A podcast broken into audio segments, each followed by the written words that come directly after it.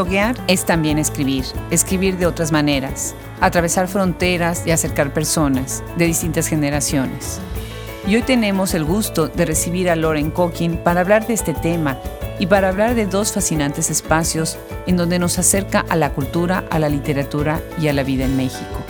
Los invitamos a escucharla y también los invitamos a que visiten nuestra página web www.hablemosescritoras para saber más de su trabajo Visítenos también en www.shopescritoras.com para comprar libros de escritoras contemporáneas y de todos los tiempos. Los saluda desde este micrófono Adriana Pacheco.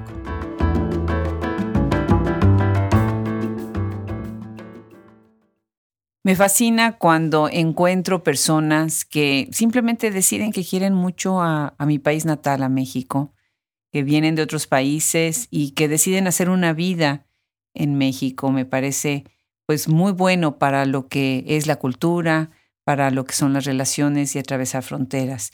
Y hoy tenemos a una gran, pero gran promotora de, de lo que es vivir abroad, de lo que es vivir fuera de su país. Ella es británica y bueno, tiene mucho tiempo, ahorita nos contará más viviendo en México. Bienvenida a este programa, Lauren Cocking. Hola, ¿qué tal? ¿Cómo estás? Pues muy contenta, muy contenta. Muchas gracias por aceptar esta invitación. Muchas gracias por querer tanto a México y por pintar esa cara tan agradable y a veces también realista mm. del país, ¿no? Cuéntanos un poco, ¿tú eres inglesa o en dónde naciste? Sí, soy británica y nací en Yorkshire, que es un como condado al norte del país y hace siete años que, que estoy en México. ¿Y en dónde aprendiste ese español, eh? Aprendí en la escuela, en la secundaria, en la prepa, en la uni, pero era un español de España al inicio. pero luego con la llegada a México se me quitó, ¿no?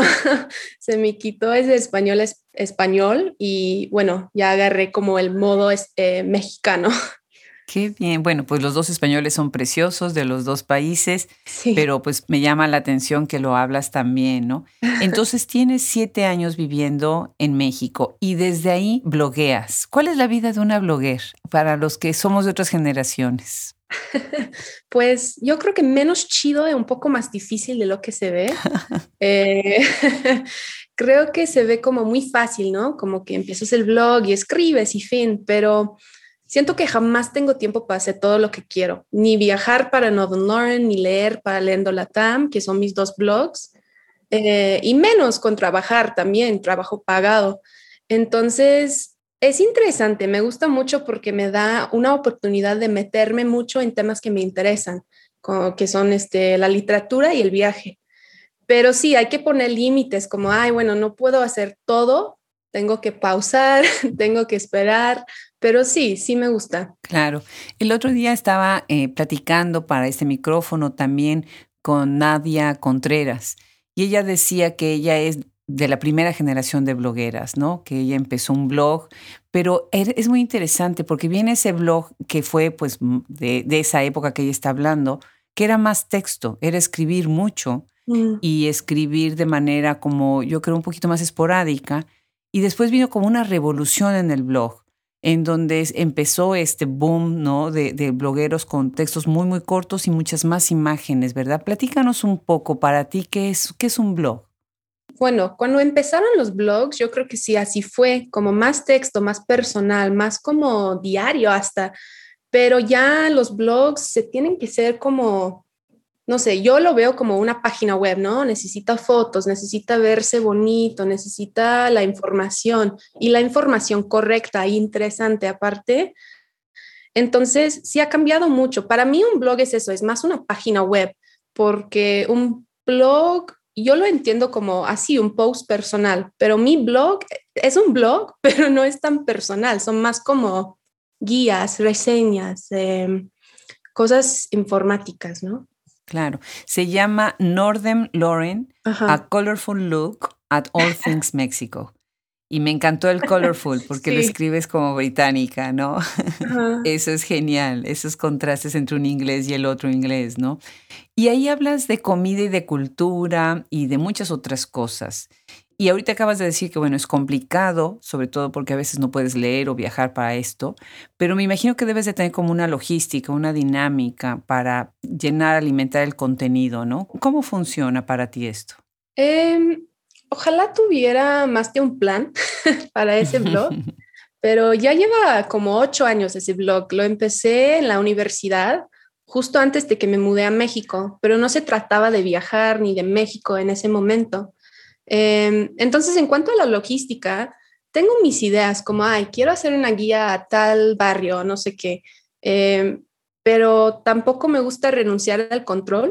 entonces, todo lo que ves lo hago yo. Así mm. que la dinámica es muy sencilla en ese sentido, pero... Es complicado delegar, ¿verdad? sí, sí, muy. Y entonces tardo mucho en sacar nuevos posts, pero depende cómo me siento en el momento. Si quiero escribir de la comida o del viaje o de un barrio, pues así lo hago, porque es más que nada algo que hago para mí, no es un trabajo, entonces no quiero que se sienta como trabajo. Claro. Loren, ¿por qué México? habiendo tantos países hispanohablantes?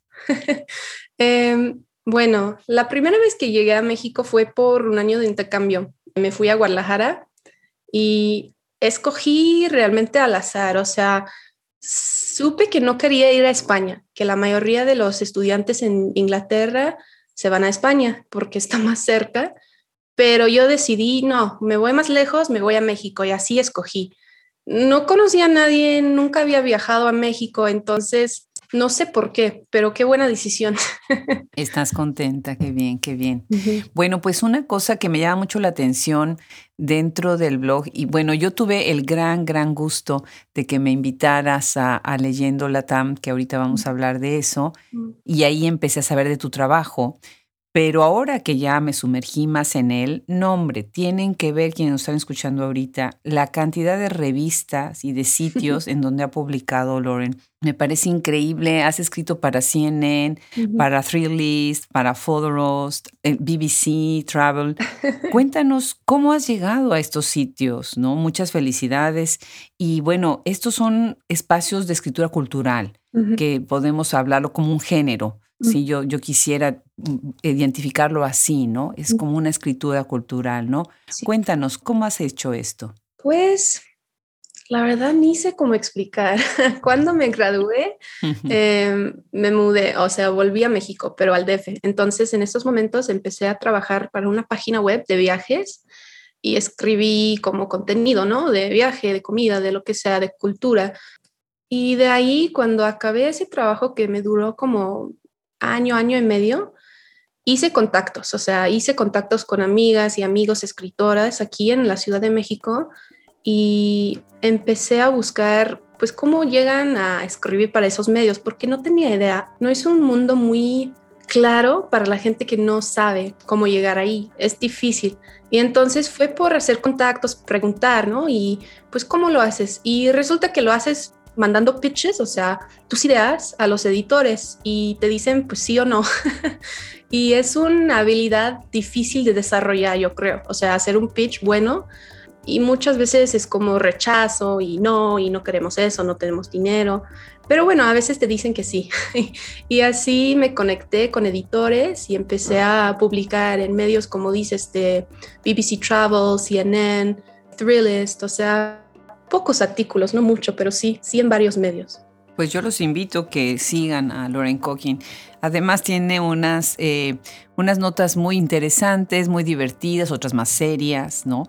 Y por ejemplo hay algunos temas que tocas en donde me parece que, bueno, te adentras un poquito más en temas complicados, ¿no? Y ahorita platicaremos de esto. Pero antes, déjenme platicarles que, bueno, yo fui de visita a México y quería ir a Tepoztlán. Y bueno, yo sé que algunos se van a escandalizar y van a decir, ¿cómo la primera vez a Tepoztlán? Pues sí, México es tan grande que hay muchos lugares donde no los se han visitado, ¿no? Y estuve buscando a ver qué hacer en la ciudad y demás, y cuál, que de repente me encuentro que había una entrada que había escrito Lauren y sin yo estarla buscando a ella, y me encantó esa manera en la que estabas presentando a Tepoztlán eso me, parece muy interesante. ¿Cómo es que piensas en ¿Qué es la idea? ¿Qué es lo que van a querer ver o visitar en algún lugar los que vienen de fuera?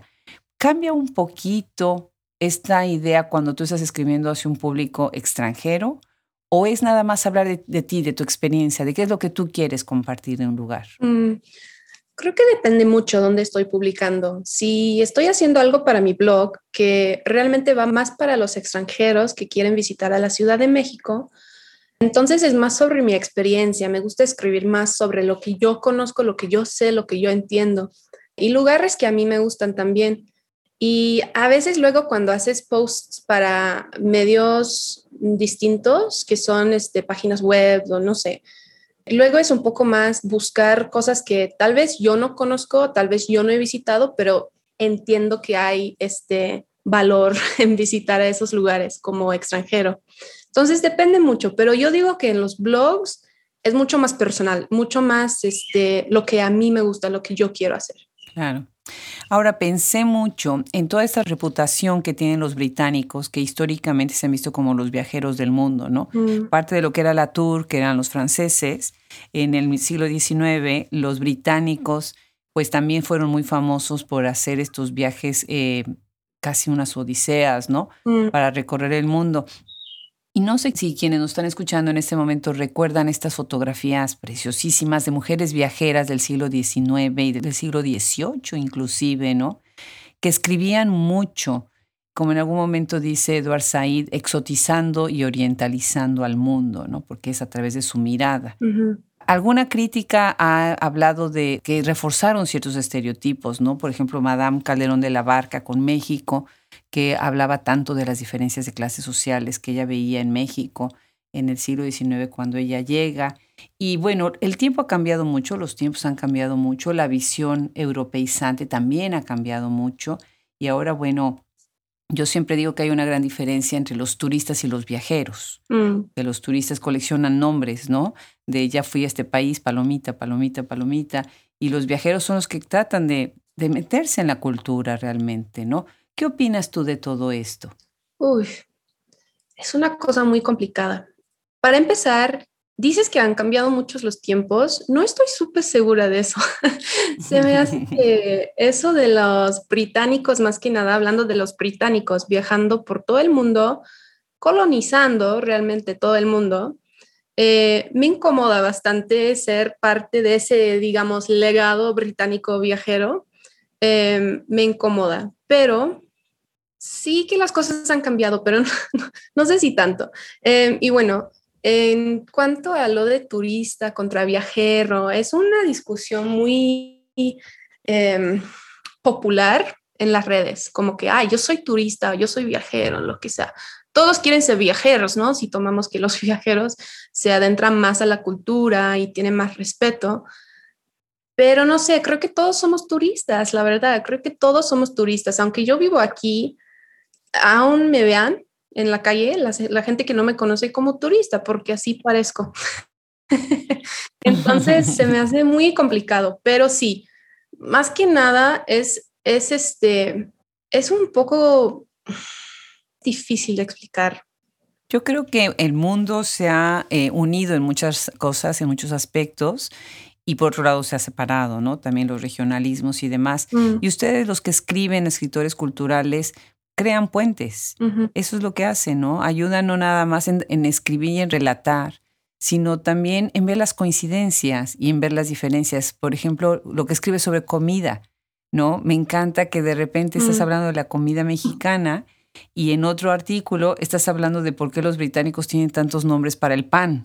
Y de repente nos, cuando leemos nos damos cuenta de esta riqueza que hay en la diversidad, que es tan sana y que precisamente tu escritura la, la, ayuda, la amplía, pero por otro lado estás diciendo, pero fíjense, en todas estas cosas somos tan parecidos, ¿no? Mm. Que eso yo creo que es lo más importante de crear puentes, ¿no? Mm. Y bueno, pues entre esos puentes es también hablar de las otras caras que tienen los países. Y tienes una sección en donde estás haciendo una, se llama Select Translation, en donde estás hablando de algunos temas polémicos, como por ejemplo la transfobia, ¿no? Mm. Que existe en México y en ciudades grandes del hemisferio norte, ¿no? Mm. Y también estás hablando de esta epidemia de los feminicidios que hay en México y por qué usar glitter como símbolo de protesta, ¿no?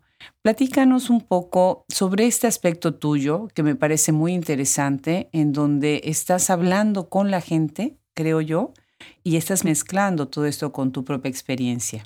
Sí, ese artículo de la transfobia fue una traducción, de hecho, de un artículo escrito por la escritora mexicana Laurel Miranda.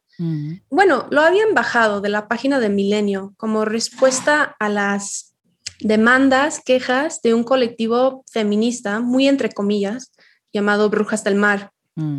Y yo vi que estaba circulando en las redes y me enojaba ver que le silenciaban cuando lo que escribía a mí se me hace muy acertado y importante más que nada.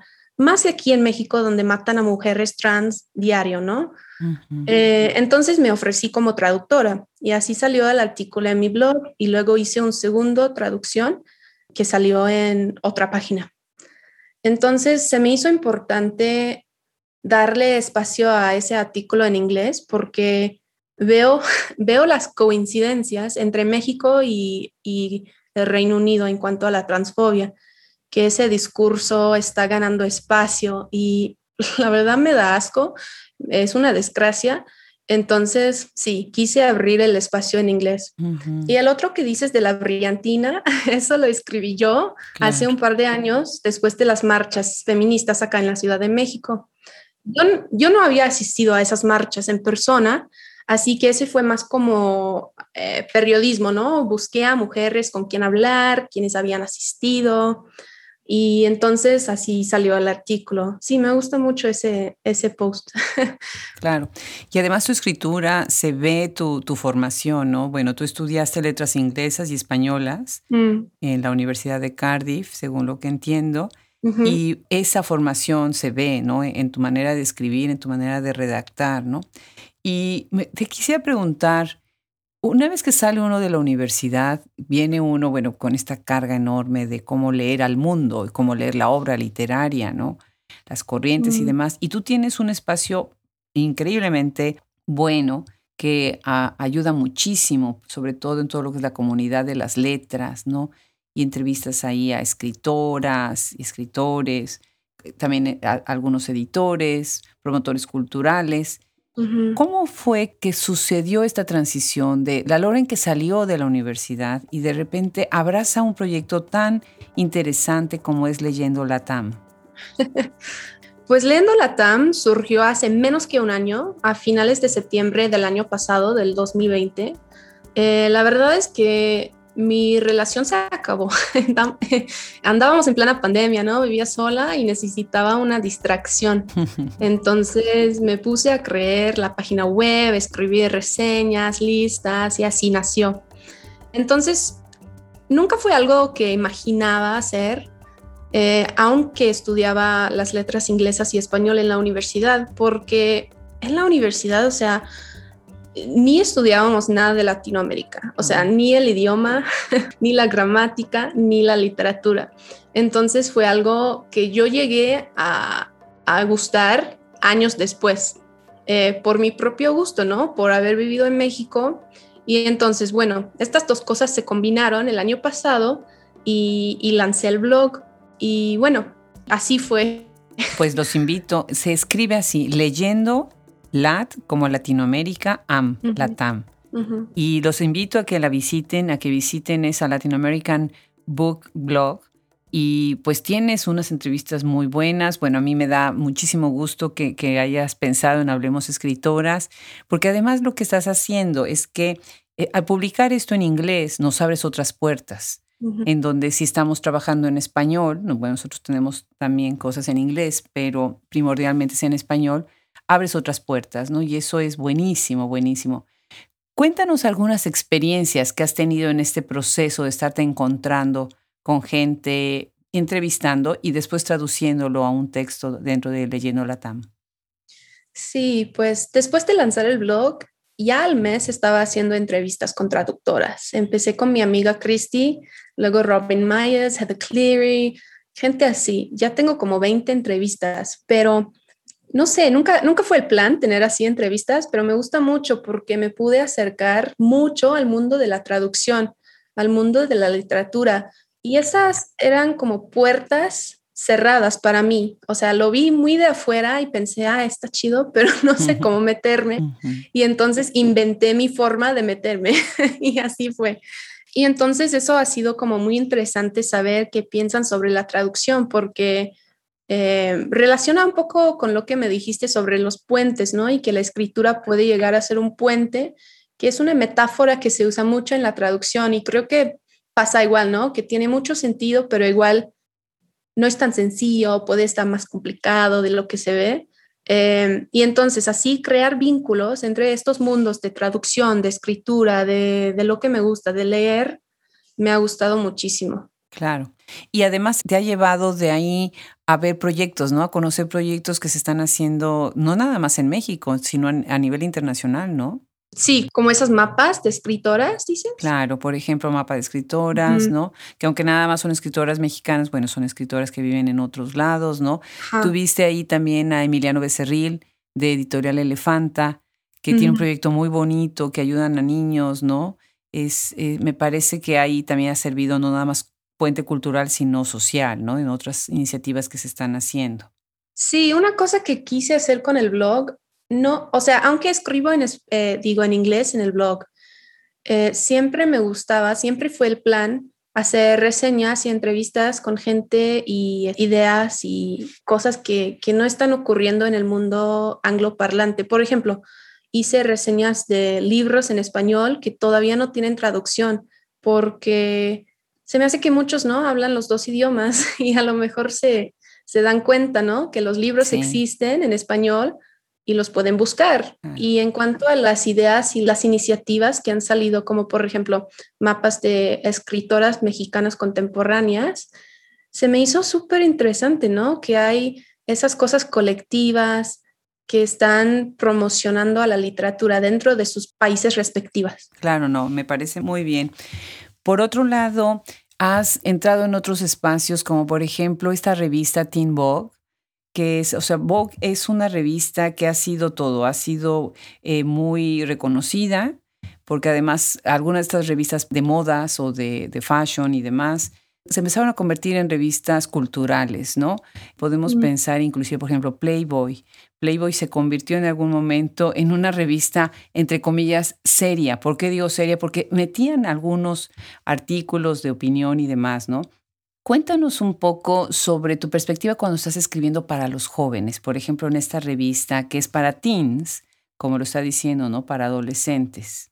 Pues la verdad no cambio mucho, no cambio mucho cómo escribo ni mi perspectiva, porque si me están leyendo adolescentes, pues igual, porque hay que hablarles de una forma distinta. No se me hace lo más adecuado. Cuando pienso en lo que yo escribí también para Teen Vogue, que son cosas de salud y cosas de este, luchas feministas, no hay que ser, mm, no sé, como, como, no hay que hablar así como si no entiendan, porque sí entienden. Y aparte yo... Patronizing. ajá, y yo creo que aparte muchas mujeres, muchos adultos igual están leyendo Teen Vogue, porque Teen Vogue ya es como haciendo cosas más interesantes que muchas otras revistas en los Estados Unidos, más que nada con su contenido en línea.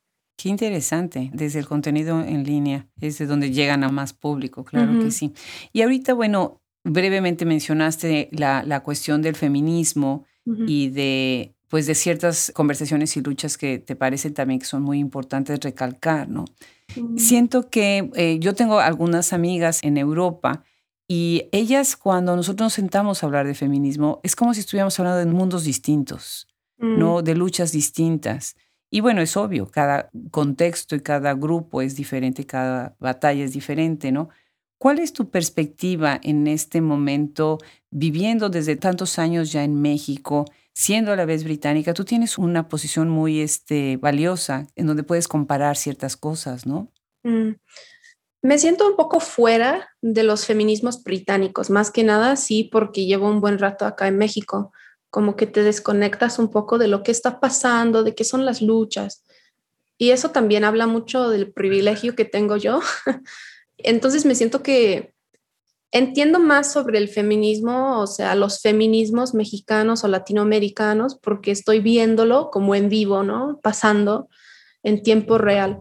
Em, pero aún así no me siento muy metida en esos movimientos tampoco, como que me gusta estar escuchando y viendo y ayudando, pero no centrándome tanto porque pues son luchas distintas, como dices. Yo creo que pasa em, en Inglaterra que las luchas ya parecen hasta triviales a veces para las mujeres acá en Latinoamérica, porque aquí están luchando contra femicidios, contra desapariciones. Es muy distinto, el contexto es muy distinto. Y el aborto, por ejemplo, o sea, que ya tenemos derecho al aborto legal en Inglaterra hace años, pero acá siguen luchando en, en, este, en México como que faltan estados, ¿no? Que no lo han legalizado todavía. Entonces sí, son muy distintos y luego hay como niveles que, que van como gente racializada, o sea, gente trans. Hay varios lados de las luchas. Claro que sí, definitivamente. Y hay tantos contrastes que, y hay tantos mundos que me gusta mucho que haces, eh, y si se fijan, yo también lo hice, refuerzas esta palabra, feminismos. Estamos hablando en una diversidad, no podemos unificar esto en un todo, ¿no? Pues muy interesante. Otro aspecto de ti como ensayista, porque bueno, ya estuvimos platicando como, como bloguera, pero también sobre como promotora cultural, eh, tenemos este otro perfil de ensayista. Y pensé en algunas de tus colaboraciones en, en LeadHub, que me, me encanta además ese sitio. Es un hub precisamente para juntar todo lo que son textos de literatura, se los recomiendo mucho. Y ahí estás hablando sobre literatura, sobre poesía medieval, muy interesante. Y me quedé pensando que si en algún momento no quisieras recoger todos estos eh, posts que estás poniendo, esas colaboraciones y hacer un libro. me encantaría, la verdad. O sea, es un sueño hacer un libro, escribir un libro, pero en estos momentos no sé si, si tengo no sé, la, no la motivación, sino la idea. O sea, creo que necesitas una idea central. Entonces, las cosas que yo he escrito, pues hay una variedad de cosas raras, como dices, de poetas medievales, o sea, en galés. Y aparte ya estoy aprendiendo galés, entonces como que hay tantas cosas, sí, hay tantas cosas que, que se me hace difícil decidir como, ah, bueno, ¿qué sería un libro entonces? Pero sí, me encanta. Por ahorita me enfoco en los blogs y en la traducción literaria. Pero sí, en un futuro, ojalá que sí, mi, nombre esté en una portada. Qué bien. ¿Cuál ha sido la recepción fuera del mundo hispanohablante de lo que escribes? Eh, pensando en, en, lo de los viajes, en el blog de viajes, creo que es muy útil para la gente que viene acá a México aunque eso se me hizo muy complicado durante la pandemia, cuando me estaban enviando mensajes como, ay, ¿cómo está en México? ¿Puedo viajar a México? Y yo después, no, quédense donde están, ¿no? Un ratito. Y entonces sí, es en la, o sea, la mayoría de las respuestas que tengo eh, respecto a ese blog son positivas. Eh, como, ay, me ayudaste. Y eso me, me, alegra. Pero también llegan gente como, ay, no sabes de qué hablas, no sabes de qué escribes. Y yo, bueno, ok. Em, y pensando en Leyendo la TAM, que es sobre la literatura latinoamericana, creo que la mayoría de la gente que me leen eh, están afuera de los países latinoamericanos. Creo que la mayoría están en Estados Unidos o son estadounidenses que viven en Latinoamérica. Eh, pero la recepción a ese blog ha sido impresionante, eh, tomando en cuenta que ni lleva un año y checando como las estadísticas, ¿no? Me han leído en como 140 países ya. Qué maravilla, qué maravilla. No, pues felicidades. Sí, gracias. Se me hace una ridiculez, pero bueno, la gente, a la gente le gusta la literatura latinoamericana, ¿no? Pero sí, me está gustando mucho la recepción que tengo con las entrevistas con traductoras y traductores. Claro. Fíjate que eso es una prioridad en Hablemos Escritoras, ¿no? Nosotros tenemos nuestra sección de traductoras y es para mí es una joya tenerlas, pero sobre todo, además de tener la oportunidad de saber de, su trabajo, creo eh, y tengo la firme convicción de que necesitamos traducir mucho más obra de escritoras latinoamericanas, españolas, del Caribe, al inglés, porque hay muchos, como tú acabas de decir, que les encanta. pero no hablan el idioma. Entonces necesitamos, algunos de ellos tal vez empiezan a leerlo en inglés y después hasta se animan a aprender español y lo leen en su idioma natal, ¿no? En el idioma original, ¿no? Pero el, el hecho de que nosotras promovamos la traducción es fundamental en estos tiempos, ¿no? Así que bueno, aplaudo mucho tu trabajo también en respecto a, la traducción. Tenemos que, que, ayudar a que ese 3% de obras, que se dice que en Estados Unidos solo el 3% de lo que se produce fuera de Estados Unidos está traducido al inglés. Entonces hay que tratar de combatir eso. Me parece que en Europa es un poco distinto. ¿Te parece a ti también? Que se, sobre todo, bueno, se promueve más eh, traducción como editoriales como Charco Press, por ejemplo, ¿no? Em, creo que sí, creo que sí. O sea, en Europa, o sea, digamos, Francia, Alemania, España, todos esos países de Europa que, que, ya, no, ya no es Reino Unido, creo que sí es mucho más común la traducción. En Inglaterra y en Reino Unido, creo que Igual hay muchos editoriales, muchos editoriales chiquitos, pero en Estados Unidos también hay un buen, o sea, siento que cada vez que busco un libro me topo con otra editorial y luego tengo como 10 libros más para leer.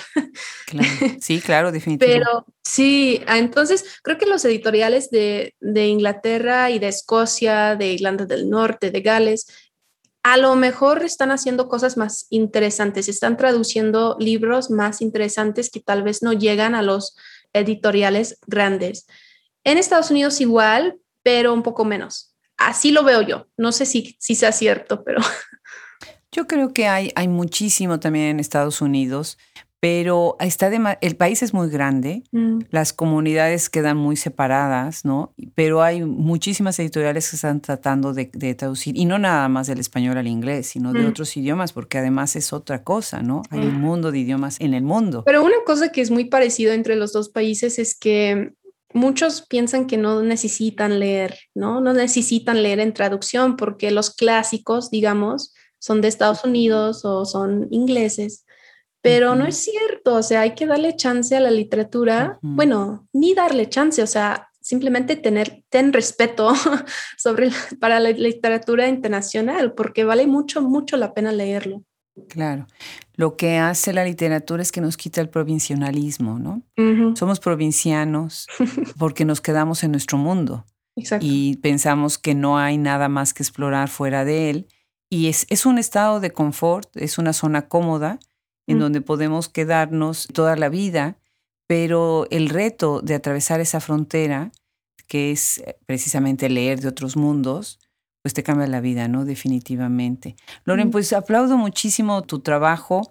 Eh, visiten su blog, visiten Leyendo la TAM, que me parece una muy buena colaboración, aportación a la conversación que tenemos, pero también síganla en todas las otras revistas porque es una voz muy fresca, a veces eres muy seria, a veces eres muy ocurrente en algunas escrituras, eh, sentido del humor muy interesante, como, como Monty Python, me encanta, por ejemplo, esta cultura que es eh, witty no de los británicos, que disfruto mucho leerla. Muchísimas gracias, este, Loren, por acercarte a Hablemos Escritoras y por permitirnos esta entrevista. Ay, no, muchísimas gracias a ti, a ustedes por la invitación. Fue un gusto. Igualmente. Un abrazo hasta la Ciudad de México. Igualmente de vuelta.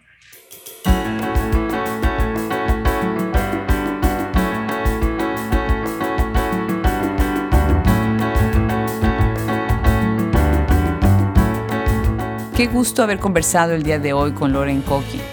Los invitamos a que sigan todas sus publicaciones. Pondremos en nuestra página web todos los links para que puedan leerla en todos los espacios donde ella escribe. Les doy también las gracias al equipo de Hablemos Escritoras. Sin ellos, esto no sería posible.